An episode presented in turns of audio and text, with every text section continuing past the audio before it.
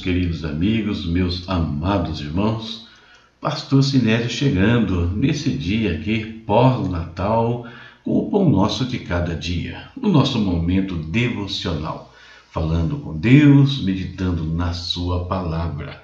Um quadro do seu canal, A Palavra Responde. E vamos ao nosso momento de oração Acredito que muitos hoje têm agradecimentos para fazer ao Pai por tudo ter corrido bem no dia de ontem. Muitos talvez tenham coisas que gostariam de pedir a Deus, né, de colocar no altar alguma dor, alguma lembrança, enfim, algo que não saiu do jeito que queria. Porém, nunca nos esqueçamos que o mais importante desse dia de ontem é o Senhor Jesus Cristo e a presença dele conosco. Vamos falar com ele retomando hoje nossa intercessão sobre temas que temos feito regularmente. Oremos. Querido Deus, em nome do Senhor Jesus, nós te adoramos nesta manhã. Nós te adoramos, Deus eterno, nós te adoramos, Senhor Jesus, nosso Salvador, o nosso Redentor. Pai Santo, muito obrigado por mais um dia de vida, muito obrigado pela tua presença, como é bom saber que o Senhor veio aqui para nos redimir dos nossos pecados.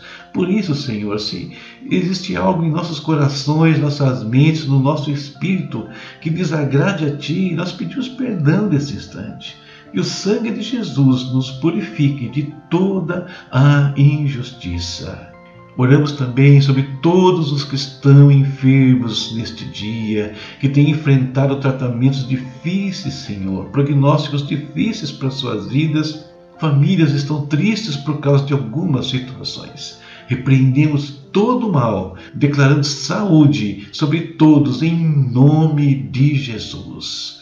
Oramos ainda, Deus, por todos que estão enredados nos vícios, Senhor. Ontem pudemos ver tantos jovens, tantas pessoas se entregando às bebidas, às drogas, e tudo isso no dia que celebramos aquele que nos liberta de todas as amarras de Satanás.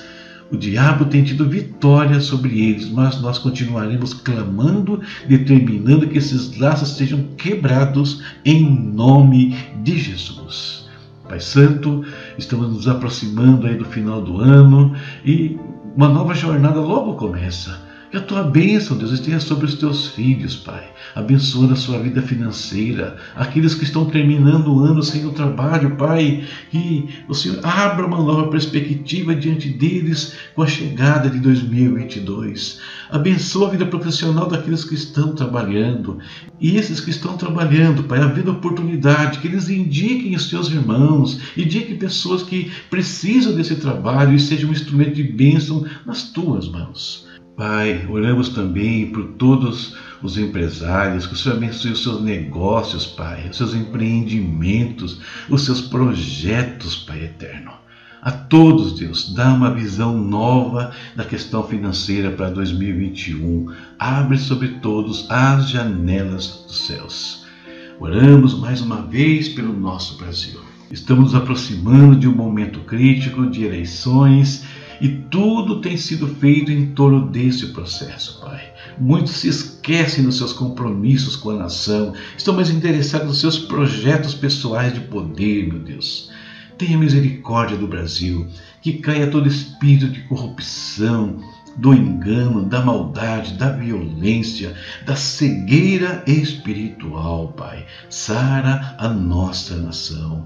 E, Senhor, usa a tua igreja, desperta a tua igreja no Brasil, traz unidade no corpo no Brasil, Pai, para que eles realmente tragam um impacto espiritual sobre esta nação. Esta é a nossa oração de hoje, lembrando também de amigos e pastores que pediram oração, que nós sabemos que precisam da tua graça sobre a sua vida, sobre a sua família, sobre o seu ministério, Pai, proteção para aqueles que estão em situação de risco.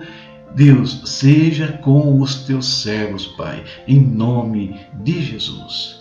E queremos agora ser abençoados pela tua palavra. Amém. A leitura de hoje foi Apocalipse, capítulos 4 ao 6.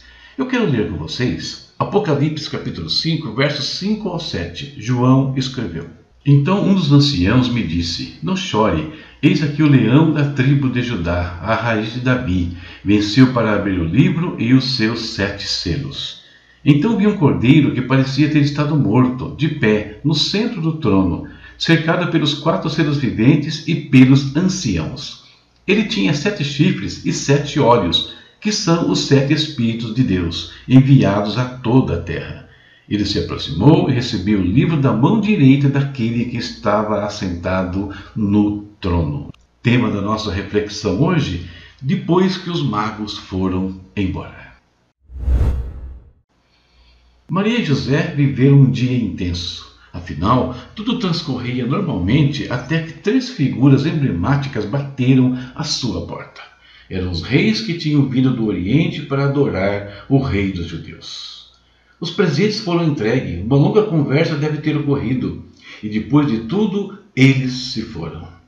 A vida voltou à sua rotina? Lê do engano. Logo depois veio a fuga para o Egito e todos os eventos que marcariam a vida do Messias, até que chegasse o momento chave para todos os homens. Qual? Tudo o que Jesus passou nesse mundo tinha um objetivo definido, conforme o apóstolo João nos mostra nos versículos lidos na introdução. O Cordeiro de Deus venceu e se qualificou para abrir o livro que estava na destra de Deus. Que livro é esse? Nos dias de João, assim se lavrava um testamento, selando-o com sete selos. Portanto, Jesus, ao vir a este mundo, dar a sua vida em preço de resgate por muitos e ressuscitar, se tornou aquele que, na minha visão apocalíptica, já está abrindo selos e logo tornará conhecido o que aguarda os homens, bênção ou maldição segundo as escolhas que fizeram neste mundo. Hoje eu não quero entrar nas questões escatológicas, antes do papel de Jesus quanto às nossas vidas. Diariamente enfrentamos muitas vozes querendo determinar o nosso destino. João afirma que ninguém nos céus, na terra ou debaixo da terra poderia abrir o livro. Aplicando isso às nossas vidas, podemos pensar assim: Nenhum ser que alegue divindade, excetuando o Pai, o Filho e o Espírito, deve influenciar as nossas vidas. Tenhamos cuidado com essas revelações estranhas. Ninguém na face da terra terá o direito de determinar o nosso destino. Mesmo os nossos pais são apenas aqueles que cuidam de nós e nos instruem, como Maria e José fizeram com Jesus. Mas o nosso destino não deve ser simplesmente uma escolha deles. Finalmente, nem mesmo aqueles que já passaram por aqui, por melhores que tenham sido ou alcançado sucesso em suas vidas terrenas, devem determinar o nosso destino. Mais uma vez, eles servem apenas de exemplos. Somente um esteve aqui, experimentou todas as nossas mazelas, venceu todo o pecado, venceu a morte e está diante do trono de Deus intercedendo por nós. Portanto, se a sua vida parece um livro fechado e nada ou ninguém parece hábil suficiente para abri-la diante de você, lembre-se de Jesus.